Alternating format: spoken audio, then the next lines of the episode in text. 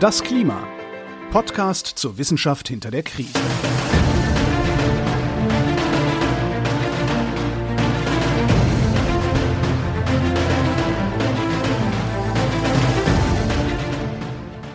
Hier ist das Klima, der Podcast zur Wissenschaft hinter der Krise.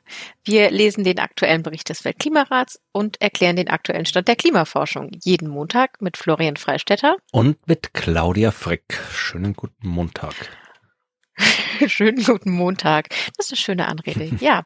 Hallo zusammen. Wo sind wir denn gerade? Wir machen Ja. Kapitel 11 Industrie. Oh, da sind wir. Das stimmt.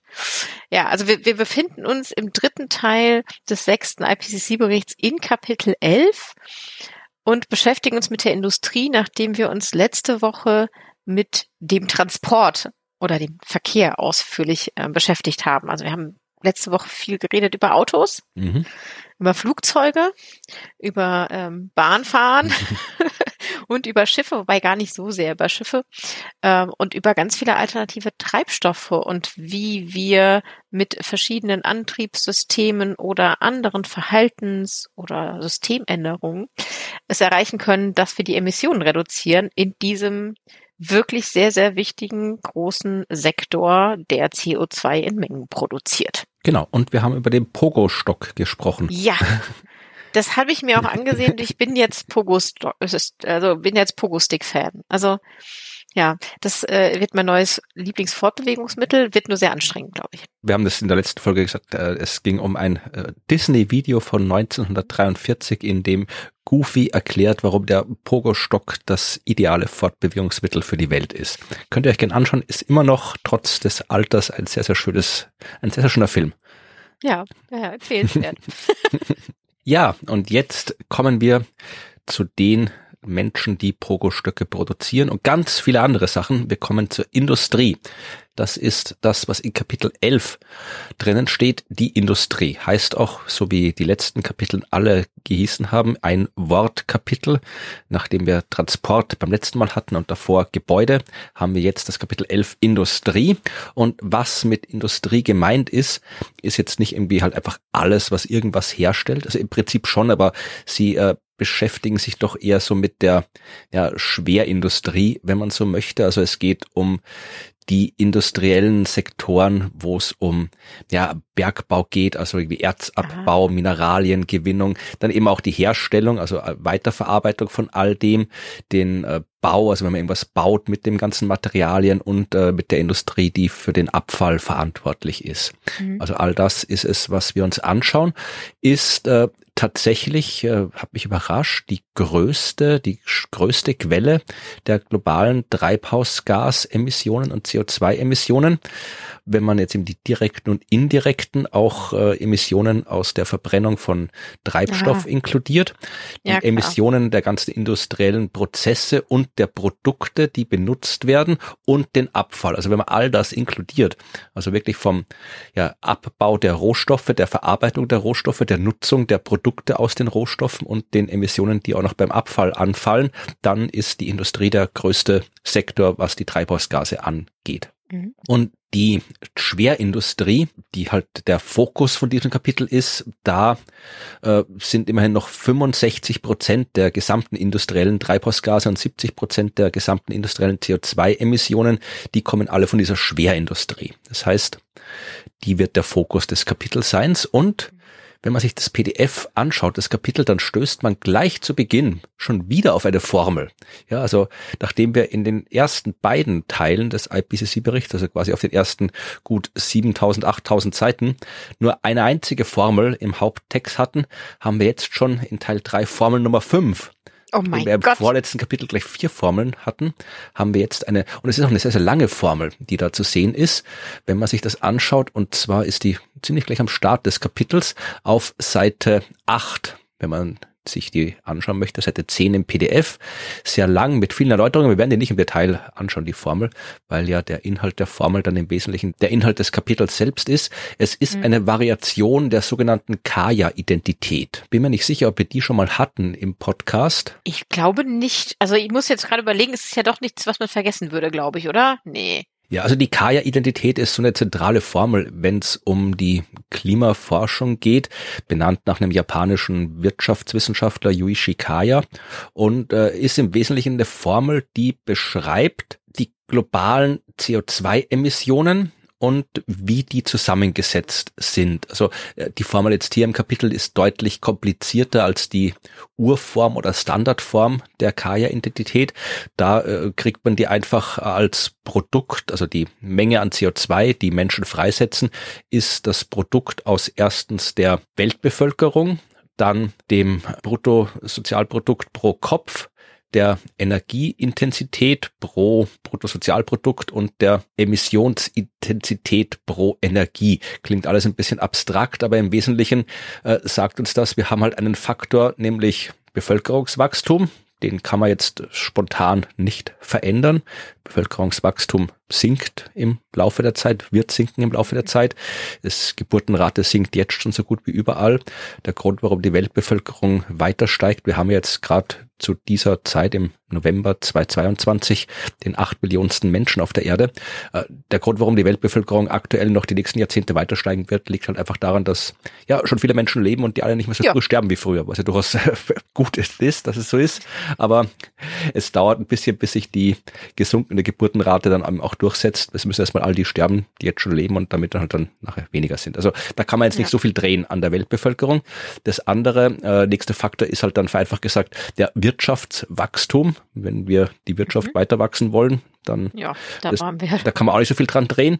Dann eben die Energieintensität und die Emissionsintensität. Das sind halt dann die Schrauben, an denen man vielleicht was tun kann, wenn man was tun möchte. Also einfach irgendwie, ja, einfach weniger verbrauchen und äh, effizientere, also die Intensität runterdrehen. Also jetzt wie was Energie so erzeugen, dass weniger Emissionen frei werden dabei. Also das ist das, was uns die Kaya-Identität sagt. Und natürlich kann man das beliebig komplex machen, diese Aufteilung. Und hier in Kapitel 11 ist die Formel halt deutlich komplexer, wie die Emissionen zusammengesetzt werden. Die ist da auch wirklich Faktor für Faktor aufgeschlüsselt. Aber wie gesagt, wir schauen uns das nicht im Detail an, weil wir sowieso den Inhalt dieser Formel im Laufe des Kapitels kennenlernen werden.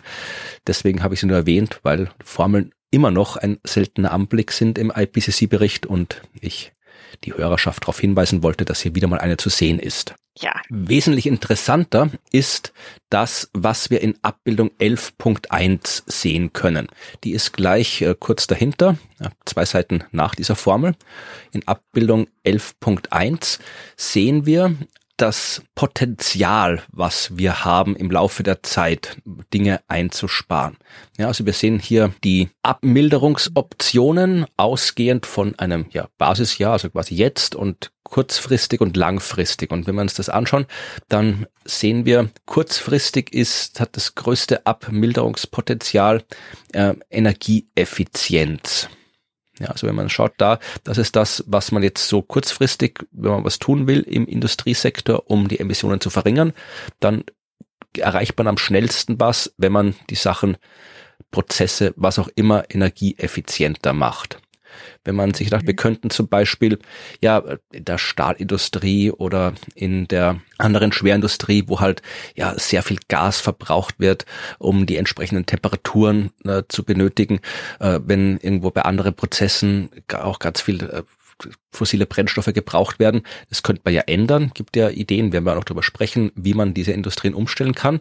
Das hat auch Potenzial, aber da ist das Potenzial eher langfristig. Also wenn man sich das anschaut, dieser dunkelorange Balken, der wird mhm. dann erst so gegen Ende hin richtig dicker. Ah. Ähm, so ganz, so ganz ehrlich gesagt verstehe ich die Abbildung noch nicht. Also warum ist Emission-Free Electricity and Heat auf die mediumlange Sicht völlig nicht relevant. Ja, es ist schon relevant, aber es ist halt etwas, was halt jetzt quasi schon da ist als Option. Was hat man jetzt schon gemacht? Okay. Mhm. Also wenn man sich jetzt anschaut, zum Beispiel Carbon Capture und Carbon Storage. Also wir haben hier einen neuen Carbon Capture Abkürzungsbegriff. Wir haben bis jetzt immer Carbon Capture and Storage, also CO2, das irgendwo anfällt, einfangen und irgendwo speichern. Hier haben wir jetzt auch Carbon Capture and Use. Das heißt, das CO2, den Kohlenstoff, der irgendwo anfällt, speichern und nutzen für irgendwas. Das ist auch ein wichtiges Konzept, weil ist ja auch ein Rohstoff, CO2, Kohlenstoff. Und auch ja. da sieht man, das wird langfristig ein sehr, sehr wichtiger Faktor sein, aber ist halt momentan noch nicht so weit, dass man was nutzen kann dafür.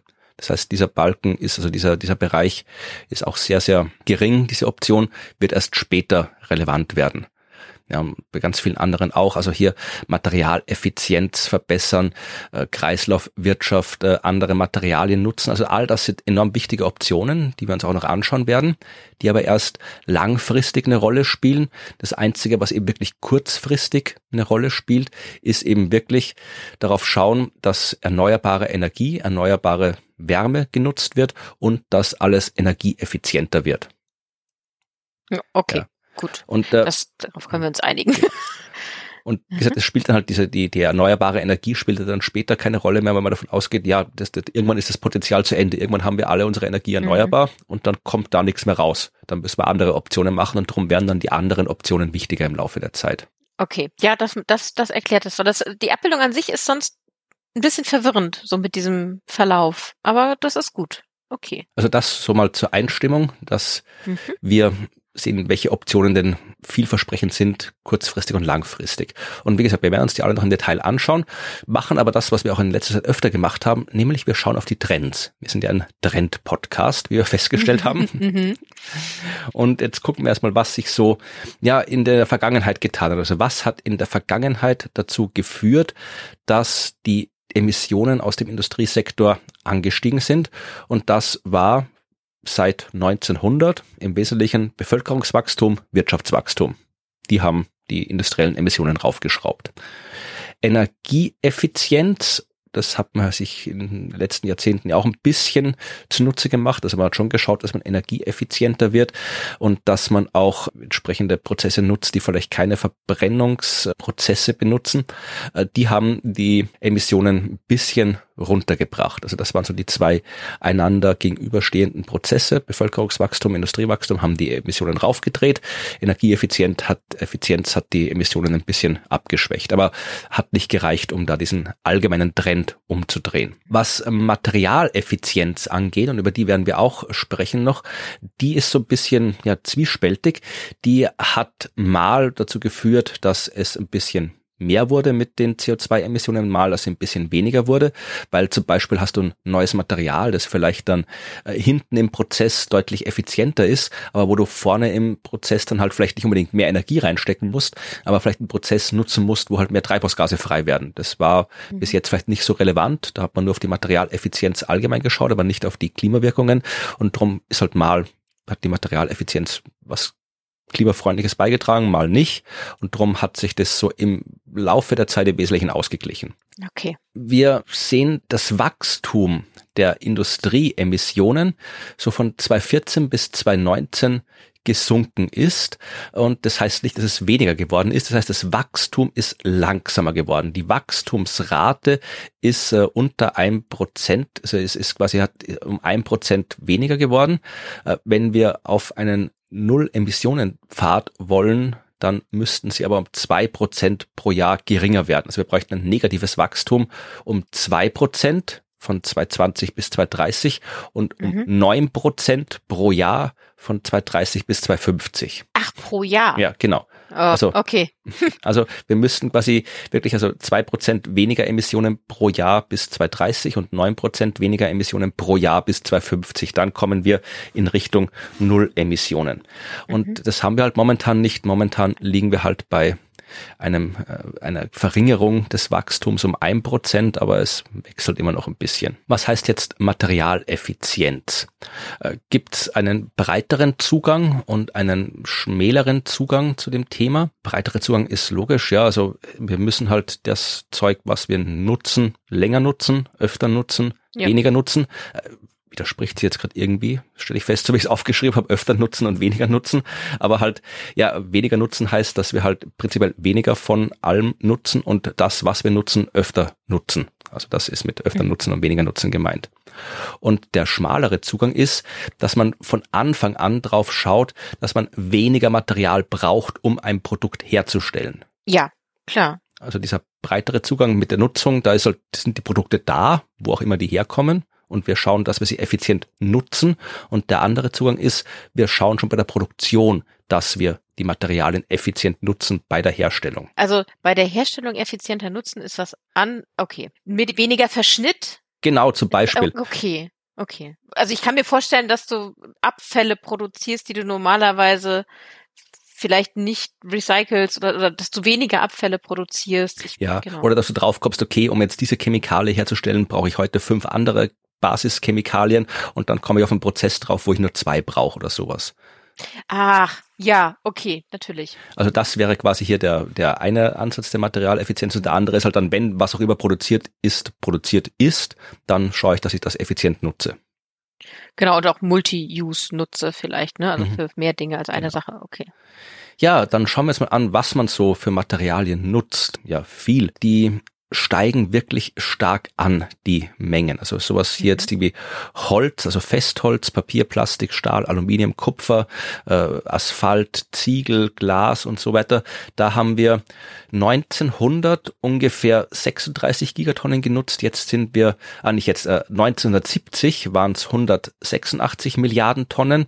Im Jahr 2000 sind es 572 Milliarden Tonnen.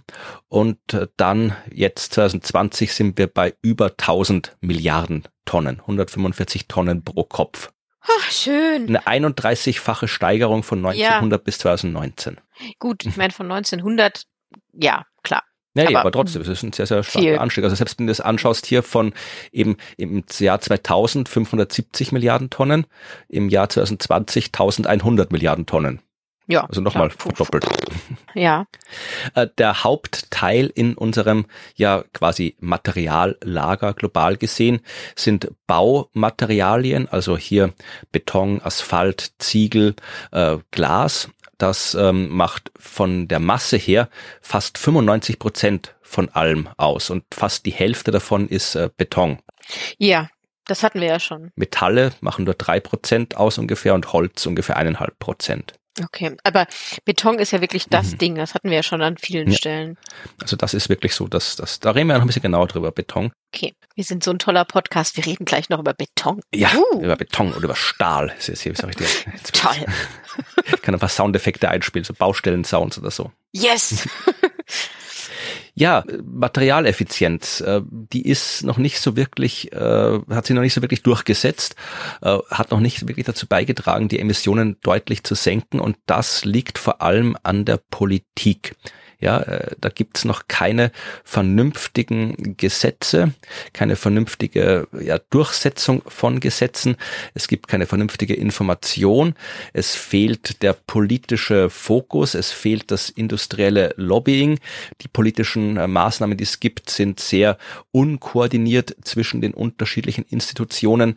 Und ähm, ja, du musst halt da ganz viele, bist halt ganz viele Entscheidungen getroffen werden unterwegs von dem Menschen, der irgendwo in den Baumarkt geht und irgendwas kauft, bis dann irgendwie hin zur großen Stahlfirma. Und das ist alles sehr, sehr unkoordiniert. Drum gibt's da noch nicht so wirklich was, was uns weiterbringt bei der Materialintensität, stellt der Bericht fest. Also es ist vor allem ein mhm.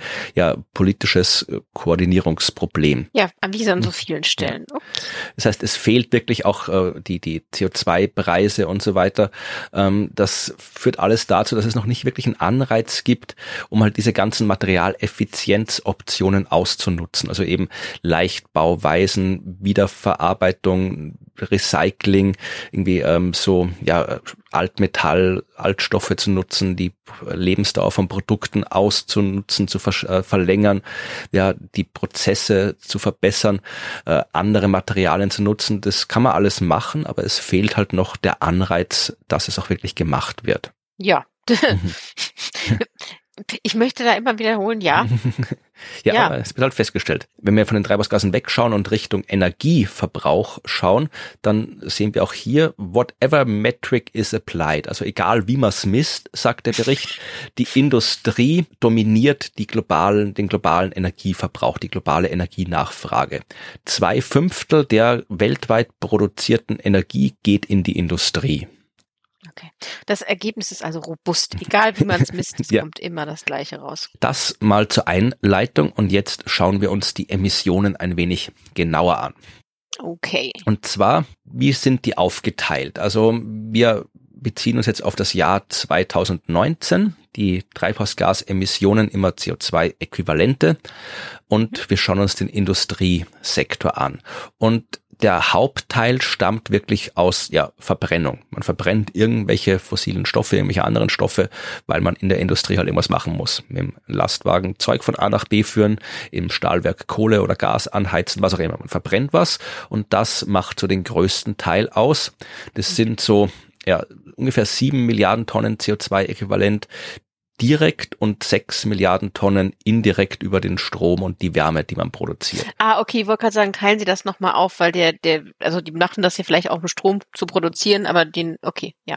Also das ist so der Hauptteil. Dann die diversen industriellen Prozesse, die halt ablaufen. Also ist jetzt sehr allgemein, aber es gibt halt sehr viele industrielle Prozesse. Also alles, was ja, halt da passiert in der Industrie, das sind so viereinhalb Milliarden Tonnen CO2-Äquivalent.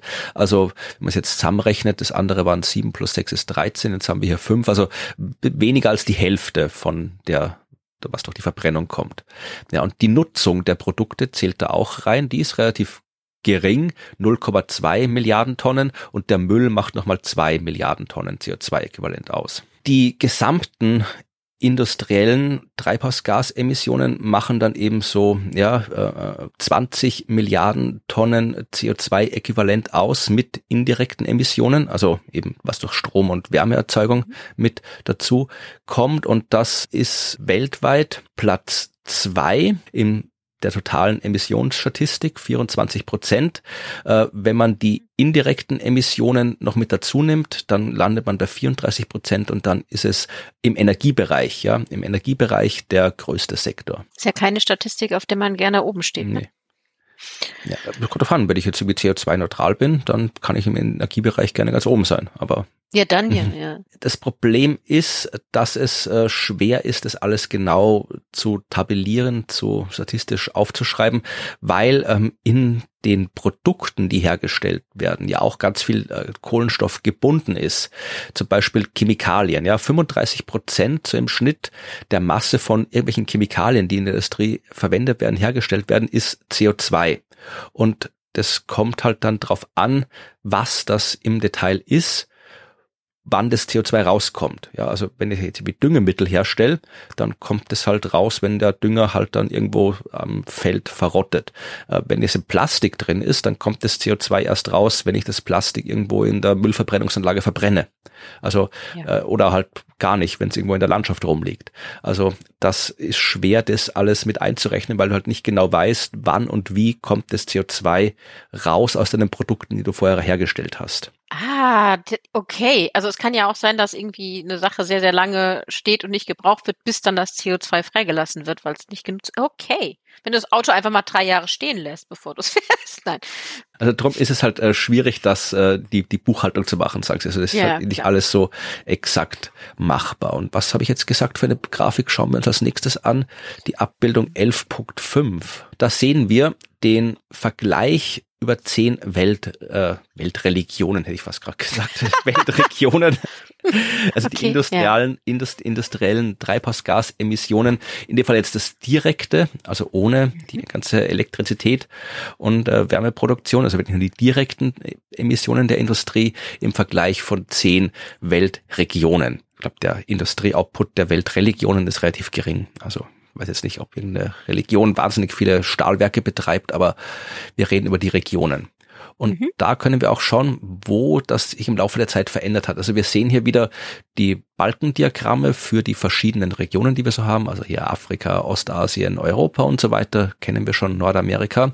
Und für äh, jeweils die Jahre 1990, 2000, 2010, 2019, also wieder diese zehn Jahresabschnitte. Und dann äh, sind die Balken aufgeteilt nach den unterschiedlichen Quellen. Ja, also wir kommen hier sehen wir hier die Emissionen, die zum Beispiel aus den äh, der Chemieherstellung, also der chemischen Industrie kommen, aus der Zementherstellung, aus den Metallen, Müll, äh, Müll, wie heißt das, wo man den Müll hintut? Müllkippen. Müllverbrennung? Müllkippen, Müll, genau. Ah. Und halt irgendwie Abwasser und sowas. Das sind so die groben und äh, wieder diverse andere Industrie. Und da mhm. kann man sehr schön schauen, was sich so getan hat im Laufe der Zeit. Und wir sehen zum Beispiel, wenn wir auf Europa schauen, in Europa sind die Treibhausgasemissionen der Industrie gesunken im Laufe der Zeit. Ja, von ungefähr Ja. zwei Milliarden äh, Tonnen CO2-Äquivalent auf 1,3 Milliarden Tonnen CO2-Äquivalent. Und das Mhm. hat vor allem mit der Metallindustrie zu tun und der chemischen Industrie. Die haben da die Balken von 1990 bis 2019 deutlich Ich eingespart. dachte so Braunkohleindustrie, aber das ist mein regionaler Ja. Blick.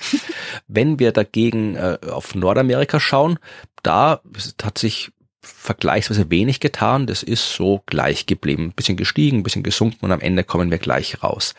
Wenn wir jetzt uns aber äh, Asien anschauen und vor allem Ostasien, und da ist China mit drinnen, dann sehen wir wirklich so von 2000 auf 2010 ja eine mehr als Verdoppelung der Emissionen. Also da ist wahnsinnig viel passiert, vor allem ja eigentlich in allen Bereichen, vor allem da auch in der Metallindustrie, in der chemischen Industrie, bei der anderen Industrie. Also da ist eigentlich alles gestiegen und massiv gestiegen. Der Grund, warum das hier in Ostasien gestiegen ist, ist eigentlich China. Also das ist der Hauptgrund. Und da fand ich eine sehr interessante Zahl. Zwischen 2000 und 2015 sind in China im Durchschnitt in jedem Monat zwölf Schwerindustrieanlagen gebaut worden. Zwölf pro Monat im Lauf Das- von das jetzt- 15 Jahren. Mhm. Wow. Okay. Ja, das ist viel, verdammt viel. Naja, irgendwo muss dieser absurd große Anstieg ja herkommen. Ja, ja, okay. Bin ich zu wenig äh, bewandert in der Wirtschaftskunde, was jetzt da in China alles gebaut worden ist, aber ja, vermutlich eh alles. Also Ja, Wenn- ja, ja, ach, breit aufgestellt. Ja, ich gehe schon, gehe davon aus. Ja. Und äh, also die anderen Länder müssen wir sich im Detail schauen, die, die haben halt alles einen vergleichsweise leichten Anstieg, also Lateinamerika, Mittel, äh, Mittel, Mittel E, was ist Mittel E? Ah, Mittlerer Osten Mittlerer Osten. sind gestiegen, Südostasien ist gestiegen, ähm, ja, Afrika ist auch ein bisschen gestiegen, aber halt von auf einem sehr, sehr niedrigen Niveau gestiegen. Aber wie gesagt, China macht's halt aus in dem Fall. Man kann sich nochmal hier äh, die Unterabbildung C anschauen. Ja, da sehen wir auch die indirekten Emissionen. Vorher hatten wir nur die direkten Emissionen gehabt. Wenn wir uns die indirekten Oh. Emissionen anschauen, naja, China ist auch wieder Ostasien mit China dramatisch viel höher 2019 als die anderen Balken. Das ist so ungefähr achtmal höher. Ja. Siebenmal höher, ja. Also China hat da durch halt deren wirtschaftliche Aktivität in den letzten Jahrzehnten hat halt da ordentlich eine, eine, einen Impact gehabt auf diesen Sektor. Äh, Der Grund, warum die Emissionen so hoch sind, der Hauptgrund sind die energieintensiven Materialien, Eisen und Stahl, ja, und auch die chemischen Produkte und vor allem die Produkte, die aus Erdöl hergestellt werden. Und ja, Stahl und Zement braucht man halt, wenn man Infrastruktur baut. Also das wird auch einen Grund haben, wenn du halt irgendwie große Städte baust, Städte ausbaust und so weiter, dann hast du halt, muss die Industrie vorher jede Menge Stahl und Zement rausschmeißen. Mhm. Sonst geht nichts weiter. Und das ist ja in China durchaus passiert. Ja. Aber nicht nur da. Also ich nehme Ja. an, die exportieren ja auch Natürlich, Mengen. ja, Wir klar. kaufen das alles ab. Ja, Mhm. das zu den Emissionen und jetzt schauen wir auf die Technologie. Also wir sind jetzt, haben jetzt festgestellt, der industrielle Sektor ist für sehr viele Emissionen verantwortlich. Jetzt schauen wir, was gibt's denn für Optionen? Was gibt's für Optionen, die wir tun können? Optionen, die wir tun können, ist auch kein gutes Deutsch. Was gibt's für Optionen, die wir umsetzen können? Was gibt's für technologische Entwicklungen, die wir nutzen können? Das ist der Abschnitt 11.3 des Berichts. Und äh, Sie identifizieren da gleich zu Beginn sechs Strategien, gleich wichtige Strategien, sagen Sie extra dazu. Wir werden uns nicht alle im Detail anschauen können, aber mal so grob drüber gehen. Also der erste Punkt ist die Materialnachfrage. Ja, also welche Materialien brauchen wir und wie können wir da was ändern. Zweiter Punkt ist eben die Materialeffizienz, haben wir schon drüber gesprochen. Dritter Punkt ist äh, Kreislaufwirtschaft und industrielle Abfälle, da kann man auch einiges drehen. Vierter Punkt Energieeffizienz, ganz wichtig. Fünfter Punkt Elektrifizierung und äh, ja, Nutzung anderer Treibstoffe, Kraftstoffe in der Industrie. Und der sechste Punkt, das ist äh, das, was wir auch schon kurz erwähnt haben, das Carbon Capture Usage und Carbon Capture and Storage und ähm, den Kohlenstoff irgendwo anders herkriegen als aus, äh, ja, aus fossilen Stoffen, also biogenen Kohlenstoff zu nutzen. Das ist so der sechste Punkt.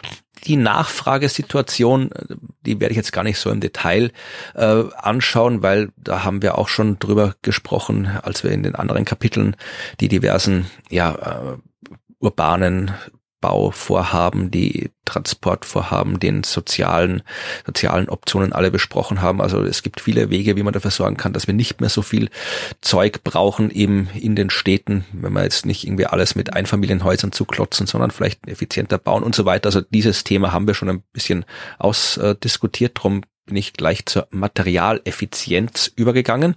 Und auch da können wir uns nochmal die Abbildung 11.7 anschauen. Das ist sehr, sehr, sehr abbildungs- und tabellendicht, stelle ich gerade fest. Oder? Da sehen wir halt so ein paar Optionen, wie man die Materialeffizienz verbessern kann, äh, aufgespalten nach den verschiedenen äh, Bereichen im Lebenszyklus von Materialien oder Produkten.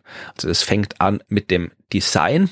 Ja, da kann ich eben schauen, dass ich mit weniger Design, also gleich bevor ich schon überhaupt irgendwas herstelle, muss ich mir überlegen, was ich herstelle.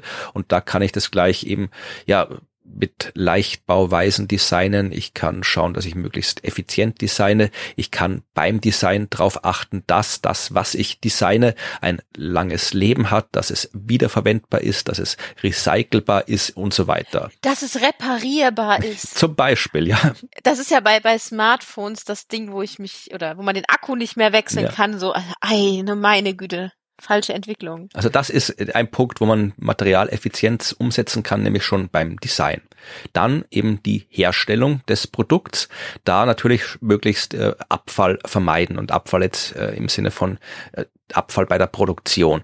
Also wirklich ähm, ähm die Maschinen nutzen, effizient und äh, möglichst wenig Maschinen nutzen, weil die muss man auch bauen, die Maschinen. Der Betrieb mhm. der Maschinen äh, braucht Ressourcen. Ja, aufpassen, dass ich nicht irgendwie einen Schritt irgendwie fünfmal machen muss, der ich auch irgendwie zweimal machen müsste. Äh, was auch reicht, wenn man ihn zweimal macht, recycelte Materialien nutzen bei der Herstellung oder die Materialien bei der Herstellung gleich direkt recyceln und so weiter. Also da kann man auch sehr viel einsparen. Mhm. Dann, wenn das Produkt da ist, dann nutzt man's und wie gesagt, auch hier schauen eben nicht einfach neu kaufen, wenn das alte nicht mehr so ist, wie man es gern haben will, sondern reparieren, äh, updaten, upgraden, verändern und das geht halt nur, wenn das Design vorher entsprechend ist und dann eben auch intensiver nutzen. Ja, also ich finde das auch schön hier, äh, was da an Optionen für die intensivere Nutzung steht. Entweder leasen, mieten, teilen, borgen oder do without. Also gar nicht nutzen. okay, das ist ein guter Vorschlag. Aber das ist was anderes, als ich jetzt gedacht hatte. Ich hatte gerade so im Kopf, dass ich, dass ich ja zum Beispiel durch meinen durch mein Tablet fünf andere Geräte mittlerweile einfach ersetze. Weißt du? Ich hab, will jetzt nicht äh, letztgültig sein, diese Darstellung, natürlich gehört das auch dazu. Wenn ich jetzt irgendwie, bevor ich jetzt hier, keine Ahnung, hier einen MP3-Player und ein Telefon und ein Fotoapparat und einen Taschenrechner und noch irgendwie zehn andere Geräte rumliegen habe, wenn ich ein Tablet habe und mhm. das nicht irgendwie, keine Ahnung, muss mal schauen, was, was das genau gemacht ist. Kann ja theoretisch ja, sein, das dass du das, äh, den, den, den Taschenrechner irgendwie aus lokalem Holz zusammenklöppeln kannst. Ja, wahrscheinlich nicht, aber das Beispiel. Mit aus meinen Fingern. Ja, und das Tablet eben aus ja, Meteoritengestein, das am Mond ge ge gearbeitet wird, machst, dann ist vielleicht das eine Gerät ja. trotzdem weniger äh, sinnvoll als die vielen. Aber so im Prinzip, so wie unsere Industrie heute läuft, ist es meistens tatsächlich so, dass eben ja ein Gerät mhm das mehr kann, besser ist als die einzelnen Geräte. Ja, und die letzte Stufe ist dann was, wenn es jetzt wirklich nicht mehr zu benutzen ist. Was macht man da damit? Naja, vielleicht kann man es tatsächlich für was ganz anderes nutzen, vielleicht kann man es komplett umbauen und wenn das nicht geht, dann kann man es immer noch recyceln. Ja, dann muss es halt ja. auch recycelbar sein, dann müssen die einzelnen Stoffe trennbar sein. Nicht, dass man irgendwelche, irgendwelche Plastikteilen, irgendwelche wild unterschiedlichen Plastiksorten zusammenschmilzt, die dann nicht mehr trennbar sind.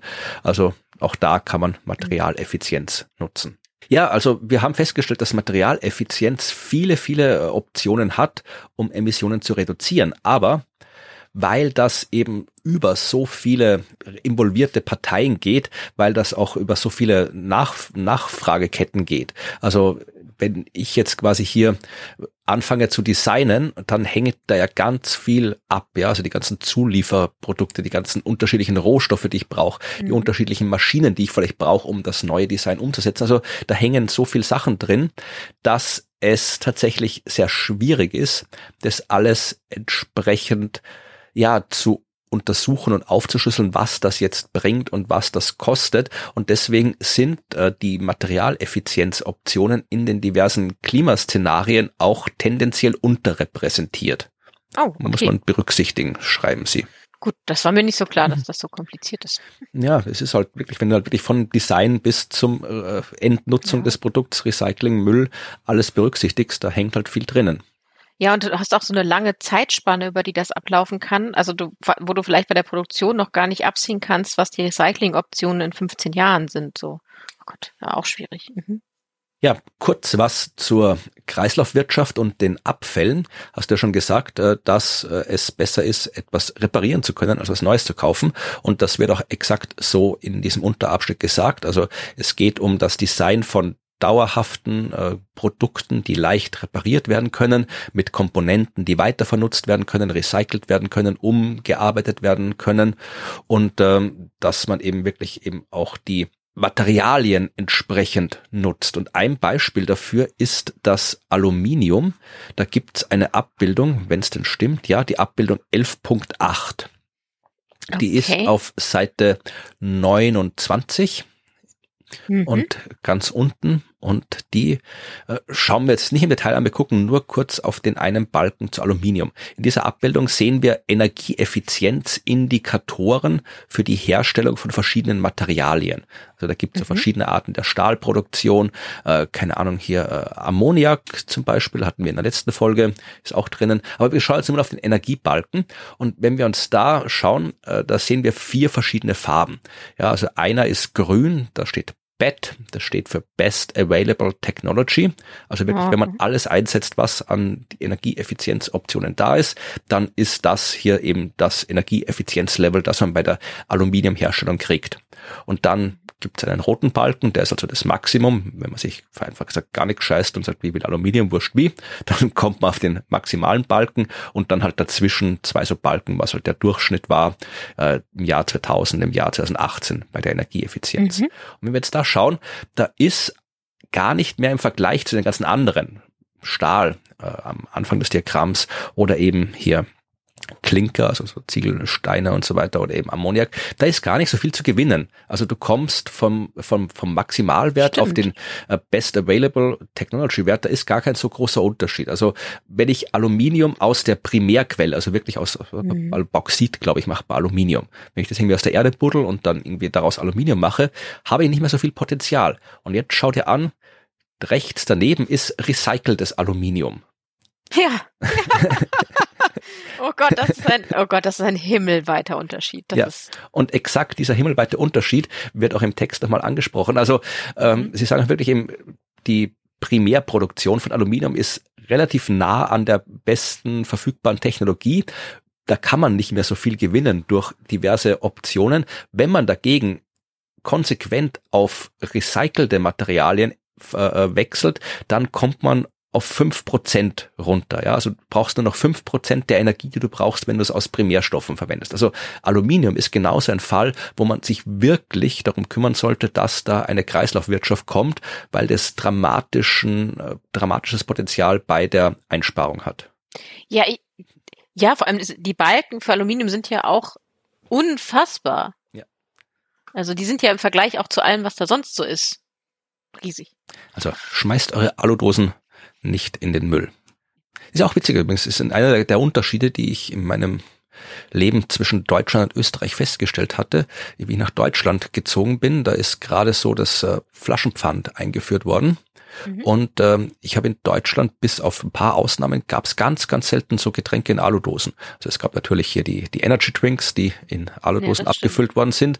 Aber wenn ich so Bier oder so Zeug gekauft habe oder Cola oder was auch immer man so halt an, an Getränken kauft, äh, alles eigentlich in Flaschen aber keine Dosen. Und in Österreich ist es vollkommen normal, da gibt's alles in Dosen. Also da ist wenn du im Supermarkt gehst und die, die Bierabteilung, natürlich auch Flaschen, aber irgendwie 20 Sorten Bierdosen, äh, Cola in Dosen, Fanta, Sprite, was auch immer in Dosen. Also weil halt in Österreich kein Flaschen, kein Dosenpfand existiert, da nimmst du das Ach, und okay. kannst das im Prinzip irgendwo hinschmeißen. Und dann wird es weggeworfen einfach. Also es gibt schon natürlich auch ähm, hier so äh, Recyclingtonnen, es gibt eine mhm.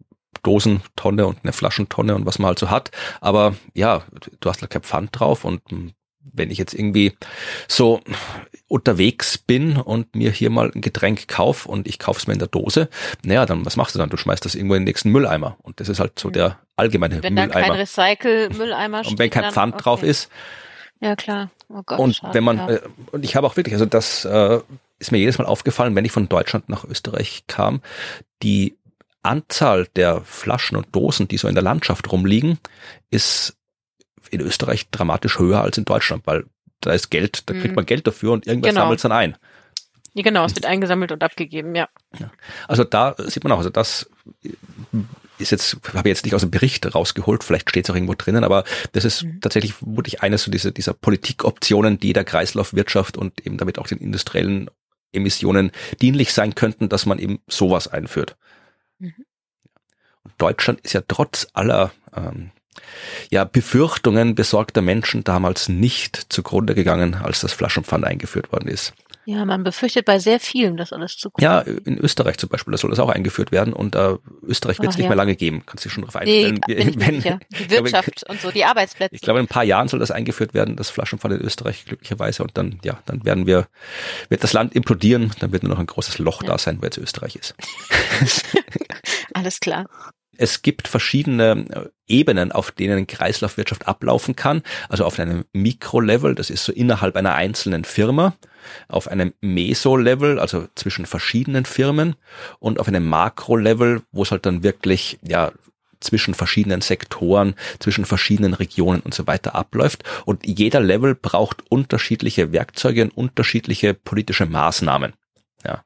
Und ist das sowas wie früher konnte ich mein Flaschenpfand nur da abholen, wo ich also in Deutschland nur da abholen, wo ich die Flaschen auch gekauft habe und mittlerweile kann ich meine Flasche auch einfach, die ich hier im Lidl kaufe, auch in Berlin im Rewe abgeben. ist vermutlich ein kleiner Teil von Ah. diesem ganzen Prozess. Okay, okay, ja.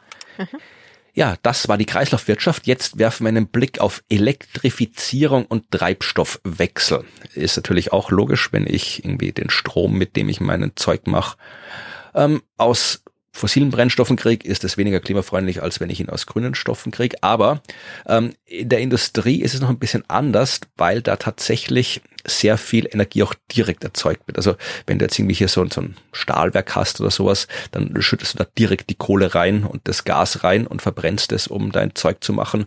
Und da ist natürlich auch die Frage, was kann ich da tun, um das zu elektrifizieren?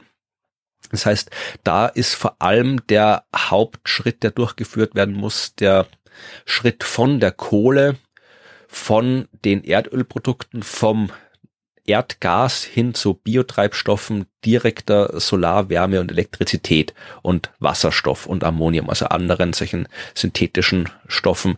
Äh, diese Energieträger verursachen nicht unbedingt weniger direkte äh, Emissionen, aber es kommt darauf an, wie halt dann diese Energieträger hergestellt werden. Also die müssen natürlich auch alle, das muss man, sagen Sie am Anfang des Kapitels, da muss man entsprechend mitdenken, dass die immer alle energieneutral hergestellt werden. Ja, klar. Und dann ein paar Zahlen. Also äh, wenn wir die Industrie elektrifizieren, was passiert dann? Wir brauchen insgesamt sehr viel mehr Energie als vorher. Mehr Strom, ja. Ja, ähm, 75 Terawattstunden Elektrizität äh, ist durch die Stahlproduktion genutzt worden in der EU. Das sind äh, im Jahr 2015 äh, ist jetzt ein kleiner Anteil von den 1000 Terawattstunden, die insgesamt genutzt worden sind, aber 75 Terawattstunden ist auch nicht nix. Und je nachdem, welche Szenarien man betrachtet, dann kann das um ungefähr 370 Prozent, 190 Prozent oder 217 Prozent steigen. Also das hängt davon ab, ob man jetzt neue Prozesse einführt, ob man äh, Kreislaufwirtschaft nimmt oder ob man Carbon Capture and Storage nimmt. Aber auf jeden Fall einen deutlichen, ungefähr mindestens 200-prozentigen Anstieg der Energie. Und in Deutschland würde das einer Verdreifachung der Elektrizitätsnachfrage verbrauchen angeht, also in, in, der, in der Stahlindustrie. Wenn man jetzt zum Beispiel Wasserstoff direkt verwendet und äh, oder elektrischen Strom direkt verwendet, um die Temperaturen für die Stahlherstellung zu nutzen, dann müsste die Stahlindustrie dreimal mehr Strom nutzen als jetzt. Und das muss man natürlich irgendwie berücksichtigen.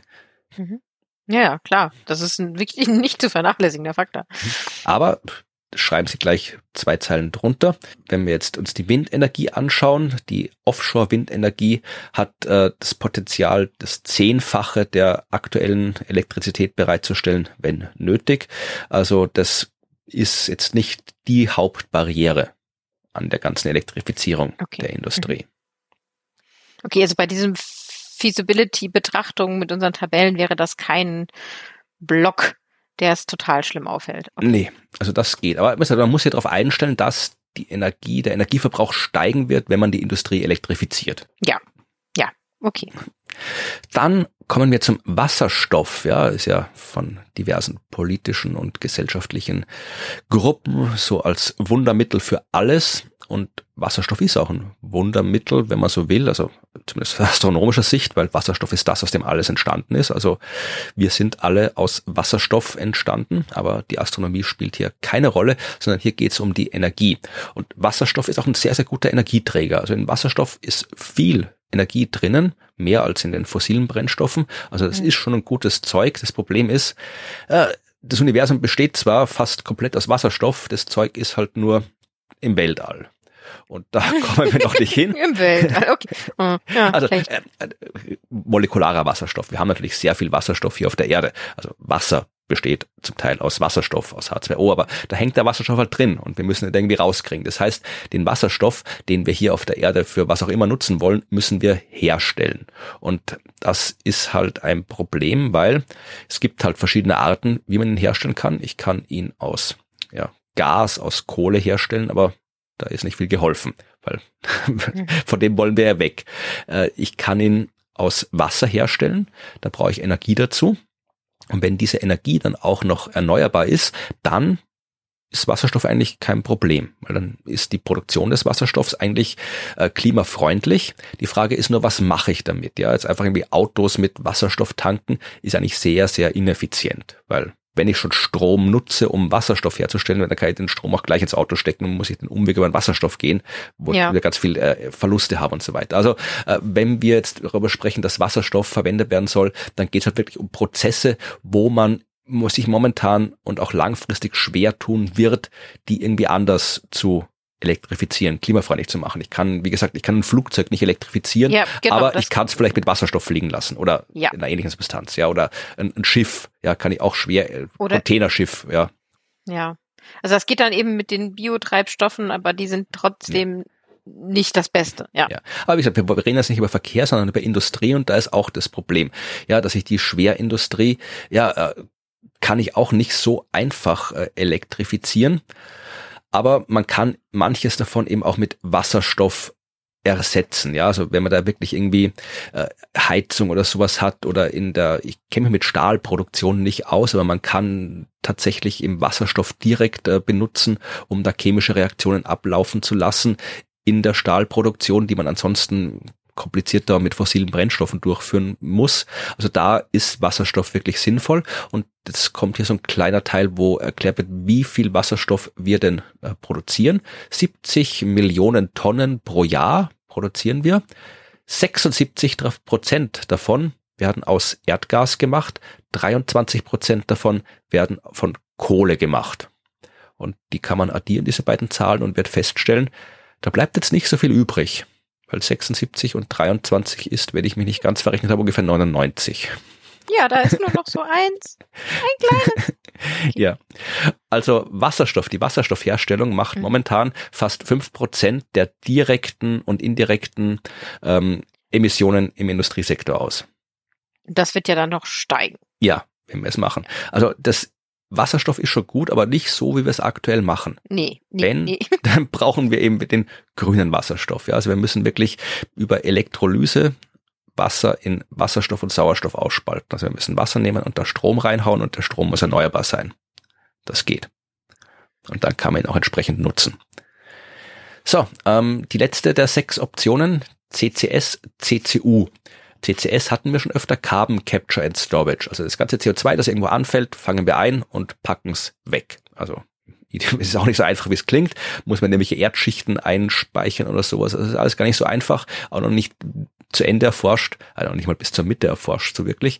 Aber ist eine Option, die man machen kann. Mhm. CCU ist etwas, wo man eben Kohlenstoff, meistens in Form von Kohlenmonoxid oder Kohlendioxid, eben von den Prozessen die sie erzeugen, einfängt und dann für andere Prozesse äh, weiter nutzt. Und da muss man aufpassen. Also das Aha. reduziert natürlich mal die Emissionen des ursprünglichen Prozesses, weil ich fange das Zeug mhm. ja ein. und dann muss man aufpassen, was mache ich damit? Weil wenn ich irgendwas anderes hermache, dann sollte ich schon, dass bei dem zweiten Prozess dann natürlich auch nichts frei wird, weil sonst hilft es am Ende nicht so wirklich. Ja. Ich, ich weiß ja, das Ding ist, ich denke mal, das ist so gesunder Menschenverstand, aber natürlich, ähm, ja, man muss das hm. auch nochmal festhalten und nochmal aufschreiben und auch hm. die, die Größenskala vielleicht. Mhm. Genau, also dieses äh, Carbon Capture and Storage, das ist, äh, wie gesagt, kann dazu für, kann helfen dabei, CO2-Neutralität äh, zu erreichen bei diesen ganzen industriellen Prozessen. Mhm. Aber es kommt halt sehr stark oft darauf an, wo jetzt die Quelle vom CO2 ist, jetzt biogenes äh, Kohlenstoff, den ich nutze und so weiter. Äh, dann kann ich sogar zu negativen Emissionen kommen. Ja, also wenn ich jetzt quasi biogenes CO2 nutze, also kein fossiles CO2, sondern CO2, das ich halt aus irgendwelchen anderen Bioquellen kriege und das auch noch wegspeichere, ja, dann kriege ich negative Emissionen. Und äh, wenn ich wirklich ähm, das CO2 direkt aus der Luft raushole. Ja, also zum Beispiel mache da so große, keine Ahnung, wie Staubsauger, die ich in der Landschaft aufstelle, direkt das CO2 raus ja. der Luft raussagen, dann habe ich wirklich komplett negative Emissionen. Aber wie gesagt, ist halt alles äh, noch nicht zu Ende erforscht, das Ganze. Ja, ja, das äh, und der Readiness Level ist wahrscheinlich auch noch nicht so ganz gegeben. Okay, ja. ja. Aber wie gesagt, der CCU sagen sie, also wirklich das Carbon Capture and Usage, das kann durchaus äh, relevant sein, auch wirklich ein relevanter Teil von einer Kreislaufwirtschaft, weil da geht es halt darum, dass man möglichst nichts nix wegkommen, nichts verkommen lässt. Und wenn ich halt das, die CO und CO2, was halt irgendwo als Abfallprodukt anfällt, wieder als neues Ausgangsprodukt für was anderes nehme, ist das prinzipiell okay. Aber auch da ist noch nicht so wirklich alles zu Ende erforscht. Und vor allem, man weiß auch noch nicht genau die Einsatzzwecke dafür. Also Sie sagen, es gibt conflicting expectations. Also man weiß doch nicht genau, was man sich davon erwartet, wie man sich erwarten kann. Ob man jetzt äh, bei Carbon Capture and Usage, auch Carbon Capture and Storage mit dabei hat. Ja, also ob man wirklich eben nicht nur einfach das nutzt für irgendeinen anderen Prozess und der andere Prozess schmeißt halt dann CO2 in die Atmosphäre oder ob man wirklich CCU mit CCS immer mitdenkt, damit es dann wirklich klimafreundlich ist. Also da sagen sie, ist noch nicht so, so ausgeplant, das Ganze. Kannst du das mal ganz kurz wiederholen? Du hast Mismatch of Expectations. Na, uh, conflicting expectations, expectations, hat sie gesagt. Ich finde, das gibt's ja, das gibt's ja sehr, sehr oft. Ich, mhm. Das beschreibt zum Beispiel so eine, unsere aktuelle Regierung ganz gut oder Koalition oder äh, im, im Dienstleistungssektor generell. Ja. Okay, okay, schöne, schöne, muss ich mir merken. Was auch noch eine Rolle spielt, ist, dass Sie sagen, es ist kaum möglich, äh, dass äh, Treibhausgasreduzierungspotenzial für von äh, Carbon Capture and Usage entsprechend darzustellen, weil es eben einerseits wirklich von den potenziellen Anwendungsfällen so stark variiert, bis von ein bis vier Milliarden Tonnen CO2 pro Jahr, die da quasi eingespart werden können. Und äh, dann hängt noch der CO2-Preis mit drinnen weil es natürlich auch, je nachdem, was das CO2 kostet, äh, ja. freisetzen, ähm, das, der ist halt auch, du kannst, jetzt variiert der schon stark und du kannst doch nicht sagen, wie stark er in Zukunft variieren wird. Das heißt, man kann da kaum wirklich, ja, vernünftig, vernünftig wissenschaftlich seriös momentan was sagen dazu. Mhm. Ja, und jetzt schauen wir auf den Stahl. Ja, also jetzt kommt so ein Teil, wo wir uns die einzelnen ähm, diversen Untersektoren anschauen. Machen wir auch noch nicht alles im Detail durch, aber Stahl ist schon wichtig. Stahl schauen wir uns an. Stahl ähm, ist wirklich etwas, was überall gebraucht wird. 40 Prozent des Stahls, äh, den wir weltweit herstellen, wird fürs Bauen verwendet, also Stahl, Beton, also einfach so äh, Strukturen für Gebäude und so weiter. 20 Prozent für industrielle Ausrüstung, was so in den Maschinen, äh, keine Ahnung, was man noch so für industrielle Ausrüstung hat, kein Akkuschrauber, äh, vielleicht auch mit dabei. Bisschen, ja, 18 Prozent so äh, Produkte für die Konsumenten, was wir wirklich kaufen. 13 Prozent ist Infrastruktur und 10 mhm. Prozent sind ähm, Fahrzeuge. Also, Ach, da ist der Bagger. Ja, ja, also ja, Schiffe, Flugzeuge zählen auch mit dazu. Mhm. Also es taucht überall auf. Die globale Produktion vom Rohstahl ist zwischen 2008 und 2020 um 41 Prozent gestiegen. Und äh, diese Stahlproduktion hat 2019 immerhin 20 Prozent der direkten globalen industriellen Emissionen ausgemacht. Ja. So, was kann man jetzt machen, damit wir weniger Emissionen bei der Stahlproduktion haben? Erstmal natürlich schauen, dass wir schon irgendwie so Alt, Altstahl, wie heißt denn das? Gibt's hier, da gibt's, gibt's, gibt's ein Wort für, für Sc Scrap Metal yeah. heißt es im Bericht. Ich weiß nicht, ob es ein deutsches ja, Wort dafür gibt, aber. Äh, Altmetall? Altmetall. Altstahl, aber ist halt, also Stahl als Teil, ja. also ich weiß es nicht. Ja, Alt, Altstahl. Schrott, Schrott heißt sowas. Schrott. Schrott? Hm. Ja. ja, aber Schrotte kann ja auch aus allen möglichen Metallen sein. Na gut, ja, okay, Schrott. Ja, und äh, das kann man natürlich nutzen. Und dann muss man sich anschauen, was es für unterschiedliche Wege gibt, Stahl herzustellen. Da habe ich natürlich überhaupt keine Ahnung und werde das deswegen auch nur sehr, sehr oberflächlich äh, entsprechend erläutern. Es gibt die Blast Furnace to Basic Oxygen Furnace äh, Route. BFBOF. Die Abkürzung taucht öfter mal auf in diversen Abbildungen und Kapiteln. Also wer auf das stößt, das ist offensichtlich Stahl, wo man irgendwie ja mit mit Sauerstoff irgendwas anheizen muss. Käme nicht aus, aber es ist äh, die hauptsächliche der hauptsächliche Weg, um Stahl herzustellen. Und dann gibt's auch noch Electric Arc Furnace, also Lichtbogenöfen, wo man einfach wahrscheinlich mit elektrischen Strom so einen Lichtbogen erzeugt, der halt auch sehr, sehr heiß ist. Mhm. Und äh, da kann man dann eben auch entsprechend schmelzen und anderes Zeug machen. Und das braucht weniger Energie und ähm, ist weniger Emissions, äh, hat weniger Emissionen als das andere. Und dann Spannend. gibt's noch etwas, das nennt sich Direct Reducing Iron. DRI, weiß ich jetzt auch nicht, äh, was das genau macht, aber es braucht auch weniger Emissionen, aber spielt keine große Rolle. Also 73 Prozent der Stahlproduktion ist eben dieses äh, Blast Furnace to Basic Oxygen Furnace. 26 Prozent sind äh, Lichtbogenöfen und der Rest ist halt dieses Direct Reduced Iron. Das heißt, wenn man was machen will, dann muss man bei diesem klassischen Stahlhochöfen ansetzen. Okay. Was kann man da jetzt machen? Man kann erstens mal das Altmetall, den Schrott nutzen. Also wirklich schauen, möglichst viel Stahl nutzen, der schon da ist und den neu einschmelzen. Ja, klar. Ist aufwendig, braucht, also aktuell aufwendig, man muss halt sehr viel sortieren, sehr viel recyceln und so weiter. Also, weil da darf natürlich jetzt nicht irgendwie ganz viel anderes Zeug drin sein in dem Stahl mit verschmolzen, mit verbaut. Also ist aufwendig, aber würde dazu führen, dass eben weniger Emissionen frei äh, werden. Momentan ist es tatsächlich so, dass ähm, der meiste Stahl heute eh schon recycelt wird, aber man kann zumindestens, äh, wenn man das noch verstärkt, ähm, die Qualität des Stahls verbessern, was wieder die Materialeffizienz ein bisschen erhöht. Mhm. Was jetzt bei den Emissionen hilft, das wäre es kommen wir wirklich schon in Raumfahrtdimensionen, was die Abkürzungen verwendet. Ich weiß nicht, ob du mal den Text von ESA oder NASA gelesen hast. Ja, doch. Jetzt, äh, der Punkt heißt BF BOFs with CCU oder CCS. okay, das ist schön. Ich habe keine Ahnung, was du gesagt hast. Ja. Aber, hm. also es geht jetzt hier um den äh, Weg, dass wir eben die klassische Stahlproduktion nehmen, die klassischen Hochöfen, Blast Furnace to Basic Oxygen Furnace, aber das mit CCU und CCS ausstatten. Also im Wesentlichen das CO2, was frei wird bei der Stahlherstellung einfangen und nutzen und wegspeichern. Mhm. Klingt gut.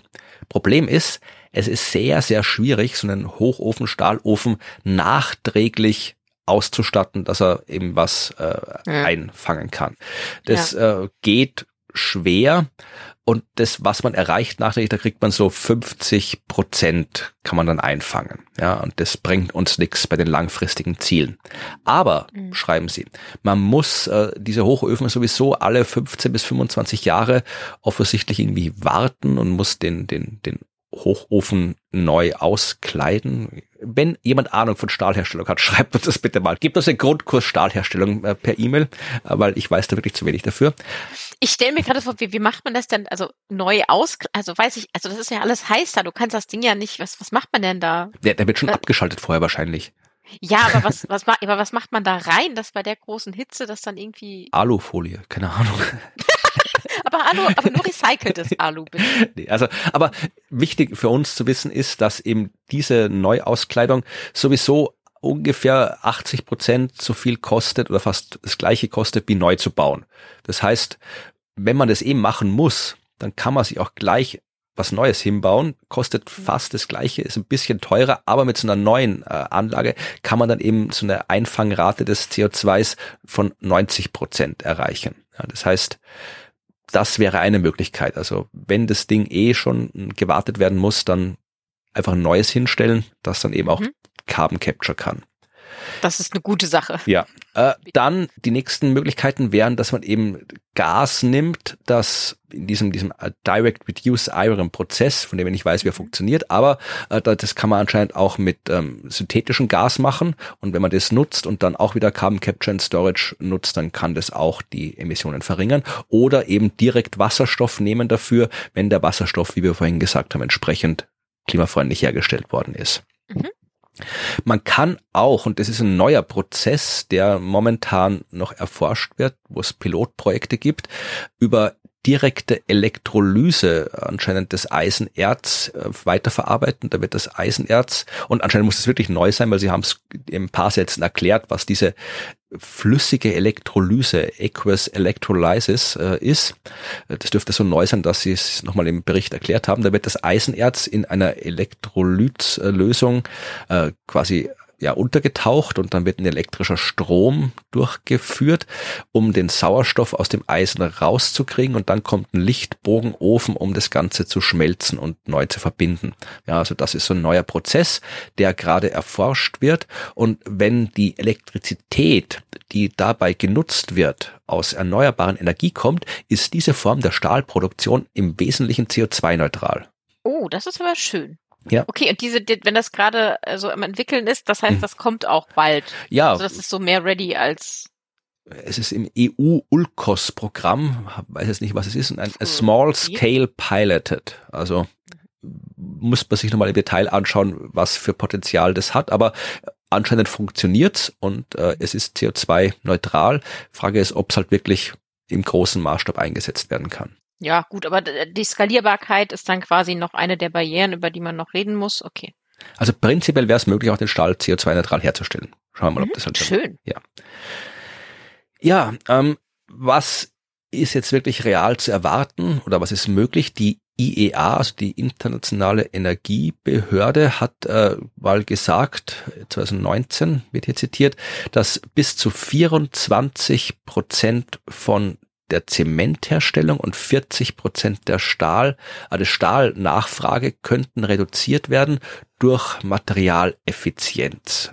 Wenn man sich um die Materialeffizienz kümmert, dann könnte man eben 24 Prozent beim Zement und 40 Prozent beim Stahl allein von der Menge runterkriegen. Und dann, die EU könnte sogar noch mehr schaffen, die könnte sogar bis zu 48 Prozent hinkriegen. Und wenn wir dann noch Recycling äh, verwenden, dann könnten wir die CO2-Emissionen pro Tonne Stahl um 60 Prozent äh, runterkriegen. Ach, das wäre doch mal schön. Ja, aber wie gesagt, ist halt schwierig. Ja. Ist alles umzusetzen. Aber möglich ist viel. So, ein kurzer Blick auf Zement. Zement und Beton. Ähm, und da fängt das Kapitel an, die Mitigation Options are especially narrow. Also beim Zement ist es sehr, sehr schwer, was einzusparen.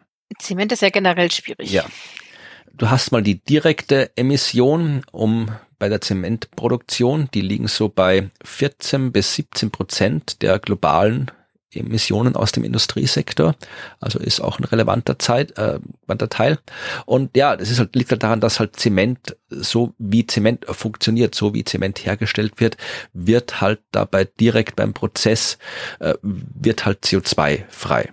Ja, das mhm. kommt halt, weil das halt direkt da der Zement so funktioniert, wie er funktioniert, was ich auch nicht im Detail erklären kann, was beim Zementherstellung äh, funktioniert. Also du brauchst den Zement und der aus dem der Zement macht der immer aus Sand und äh, Kiesel und Stein macht er dir Beton und das brauchst hohe Temperaturen, damit es irgendwie oxidieren kann oder, oder welche chemischen Reaktionen da auch immer ablaufen. Wird halt CO2 gebunden, wird CO2 frei und so weiter und so fort. Also Zement ist schwierig und der wichtigste, der, der effektivste und einfachste Weg wäre, dass man darauf achtet, dass Beton besser ist als vorher. Sie schreiben hier, äh, man kann die Emissionen von Zement und Beton verringern, wenn man wirklich darauf schaut, dass das besser vermischt ist, dass die, dass die Größe der ganzen Bestandteile vom Kiesel, von, vom Sand und alles, was da reinschmeiß, besser verteilt ist, die Größe richtig ist, weil die Stärke des Zements auch davon abhängt, eben wie viel Mühe man sich gegeben hat äh, bei der Herstellung. Also die Stärke des Betons hängt davon ab, wie viel Mühe man sich hergibt. Und die Stärke kann bis zu einem Faktor 4 variieren, schreiben sie. Und ähm, natürlich, ja, je nachdem, wie viel Zement ich brauche, hängt auch davon ab, wie gut der Zement gemacht ist. Ist, ist es das? Braucht man nicht immer so eine gewisse Volumenmenge? Ja, auch, aber wie gesagt, dafür kenne ich mich zu wenig aus. Aber sie sagen auf jeden Fall, wenn man den Zement besser macht, dann ist er auch emissionsärmer insgesamt. Was auch wichtig ja. ist, ist, dass äh, man, dass Architekten, IngenieurInnen und Bauleute dazu neigen, zu viel Zement zu verwenden, weil er halt so billig ist. okay, ja. Das heißt, man kann, wenn der Zement gut gemacht ist, auch weniger Zement verwenden. Sehr gut. und man kann auch äh, Zement und Beton durch andere Materialien verwenden, äh, ersetzen. Ja, was sowieso ja ganz gut ist, ne, wenn man da Sand und sowas hm. war ja auch immer ein Thema ja. bei der Produktion. Mhm. Das heißt, wir könnten da wirklich den, die, die Zementnutzung um 20 bis 30 Prozent runterkriegen. Mhm. Man kann natürlich auch die ganzen Energie, die benutzt wird bei der Zementherstellung, geht es auch wieder, wenn man da wieder Bioenergie und so weiter nutzt und Bio, äh, quasi Bioenergie ist jetzt nicht nur äh, über die, die, ja, der Strom, sondern du hast ja auch diese ganzen Chemikalien, die äh, Feststoffe, die Gase, die Flüssigkeiten, die da irgendwo rausfallen.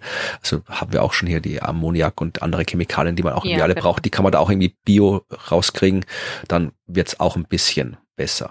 Aber, mhm. das sagen Sie auch wieder hier, jede substanzielle Veränderung bei der Materialeffizienz von Beton und Zement oder bei der Dekarbonisierung der Produkte braucht wirklich Comprehensive Education und Continuing Re-Education. Also wirklich Aufklärung, Bildung und immer wieder Aufklärung, Bildung für die Zementhersteller, die Architekten, Ingenieure, äh, Baufirmen und Small Non-Professional Users of Cement. Also die Leute, die im Baumarkt gehen und sich gesagt Zement kaufen. Und kaufen, okay. Also ja. das dürfte wirklich schwierig sein, das da entsprechend umzusetzen, was den Zement angeht. Aber auch da, es ist möglich. Mhm. Es hat ein bisschen mehr, mehr zu tun. Ja. Genauso wie bei den Chemikalien, das ist, glaube ich, der letzte Punkt, den ich mir bei den Materialien rausgesucht habe. Auch da, ähm, die chemische Industrie ist auch der größte Energienutzer vom ganzen Industriesektor. Die direkten Emissionen liegen bei ungefähr zehn Prozent der globalen direkten Emissionen, also braucht am meisten Energie, ist aber so der drittgrößte äh, Emittent in dem industriellen Sektor, mhm. die chemische Industrie. Und da ist es halt auch schwierig. Also erstmal ist es schwierig, das alles im Detail aufzuschlüsseln, weil chemische Industrie halt sehr, sehr viel ist. Aber wir brauchen auf jeden Fall in der chemischen Industrie sehr viele Hitze, sehr viel Hitze, sehr viel ja, Heat and Steam, sagen sie hier, um die Primärchemikalien eben zu erzeugen. Diese Energie wird momentan fast ausschließlich durch fossile Brennstoffe erzeugt, mhm. aber kann natürlich ersetzt werden durch Bioenergie, durch Wasserstoff, durch äh, erneuerbare Elektrizität und so weiter. Also kann man machen, dann mhm. bringt's was, aber macht mal doch nicht. Ammoniak ist der Haupt-CO2-Produzent in der chemischen Industrie. 30 Prozent oh. der CO2-Emissionen stammen aus der Herstellung von Ammoniak. Äh, warum brauchen wir Ammoniak so viel?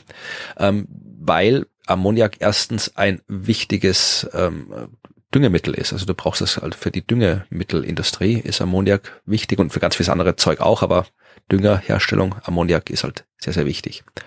Und hergestellt wird's aus Stickstoff und Wasserstoff. Und ja. wir hatten schon gesagt, Wasserstoff wird halt zu 99 Prozent nicht kliberfreundlich hergestellt bis jetzt. Nee, bis jetzt, äh, genau. Aber äh, wird natürlich, also gerade Ammoniak, äh, auch sehr deutlich gebraucht für den Verkehrssektor, wie wir genau. ja hatten. Ne? hatten wir auch, also ja. Äh, die wird eh schon viel gebraucht und jetzt sollte, wird es noch mehr gebraucht, wenn wir da mit Schiffe zum Beispiel antreiben wollen. Okay, also will be more. Ammoniak macht jetzt schon 30 Prozent der Treibhausgasemissionen aus und wird, wenn wir in Zukunft noch mehr brauchen, dann wird es schwierig. Mhm. Äh, was können wir machen? Natürlich die Ammoniakherstellung elektrifizieren. Ja, das würde natürlich extrem helfen. Aber man muss auch da wieder schauen, ähm, die Effizienz bei der Herstellung. Das äh, braucht man, da ist man noch nicht so weit. Also man muss nicht nur die Primärenergie quasi äh, ähm, entsprechend umstellen, sondern auch die Effizienz verbessern damit es alles sinnvoll ist, was da passiert. Mhm, was kann man auch machen, so äh, jetzt im Schnelldurchlauf, um die chemische Industrie zu dekarbonisieren, die chemische Industrie klimafreundlich zu machen. Recycling, auch hier chemisches Recycling von den ganzen Plastikstoffen zum Beispiel, ja, auch das ist wichtig, ja, dass man nicht alles hier irgendwo hinschmeißt, wo es ist, sondern auch Plastik irgendwo recycelt. Also ich, da geht es auch vor allem vermutlich mehr um die industrielle äh, Müllverwertung, aber natürlich ist es auch wichtig, wo wir unser Plastik hinschmeißen. Ja, also das ist natürlich, also das, wo wir das tun, ist ja das eine, aber großskalig ist natürlich das, was die da produzieren und dann groß, im großen Stil wegwerfen dann direkt am Anfang des Lebenszyklus der Produkte anfangen, weil ganz viel äh, Chemikalien werden aus äh, Kohlenstoff hergestellt oder basieren auf Kohlenstoff. Und ja, da könnten wir auch erneuerbare Quellen nutzen, irgendwelche äh, Biomasse und so weiter als Ausgangsmaterial nutzen. Dann haben wir da am Anfang schon mal ein bisschen was eingespart und auch hier wieder synthetisches äh, Material verwenden, also Kohlenstoff nutzen, der direkt irgendwo eingefangen worden ist, eben aus unseren Carbon Capture Storage und Carbon Capture and Usage Prozessen, die wir so haben. Also das sind Möglichkeiten, wie wir die entsprechenden chemischen Industrien vielleicht ein bisschen besser hinkriegen können als jetzt. Noch mehr Zement bitte. Nein, es gibt keinen Zement, es gibt jetzt hm. Plastik. Ist ja auch ein zumindest in der Öffentlichkeit sehr, sehr, ja, weit verbreitetes Thema, wie Plastik sparen, Mikroplastik, Strohhalmverbot und was da alles so ist. Und dann heißt es, ja, ach, Hauptsache wir haben die Strohhalme verboten, aber China baut wieder 20 neue äh, Kohlekraftwerke und so. Also das, das ist ein ja. sehr, sehr boulevardeskes Thema. Mhm. Aber Plastik ist relevant und deswegen gibt's eine eigene Box in diesem Kapitel Plastics and Climate Change. Und ja, globale Herstellung von Plastik, und Plastik ist ja mehr als nur ein Ding, gibt's ja Unmengen verschiedene Arten von Plastik, aber allgemein globale Produktion von Plastik ist in den letzten 70 Jahren deutlich gestiegen.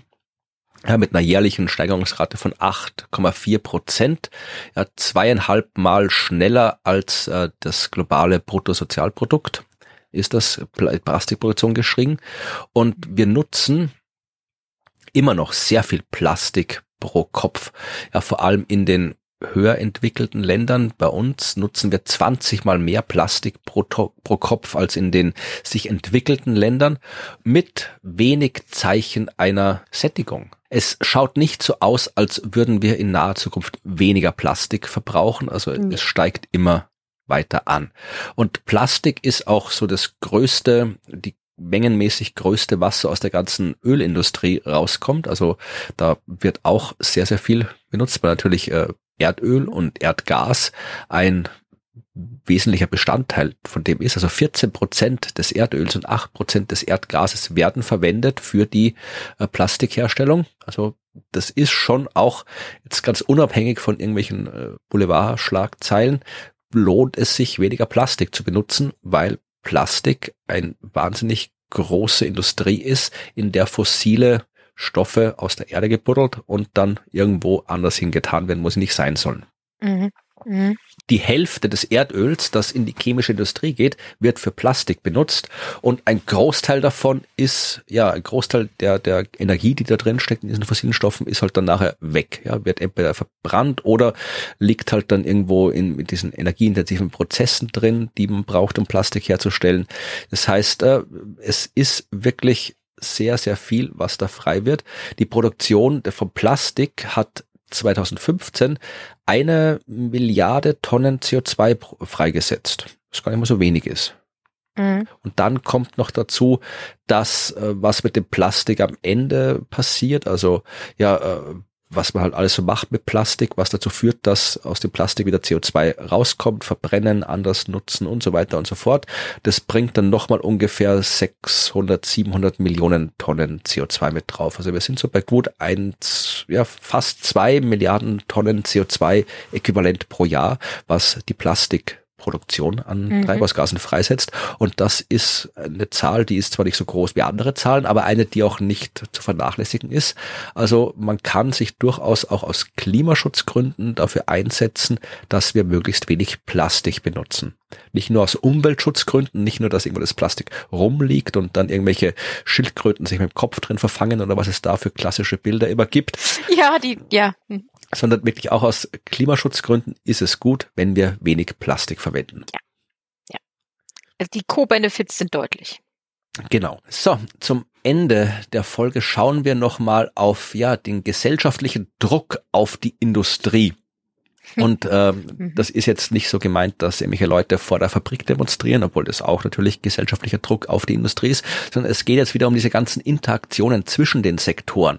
Zum Beispiel auch ein Ding, das mir nicht so aufgefallen ist oder das ich nicht so im Kopf hatte, wenn du zum Beispiel sehr viel mehr biogenen Kohlenstoff nimmst, also Kohlenstoff als Rohstoff für die Industrie, der halt irgendwo wächst, vereinfacht gesagt, naja, dann muss sich die chemische Industrie mit der Waldwirtschaft irgendwie einig werden.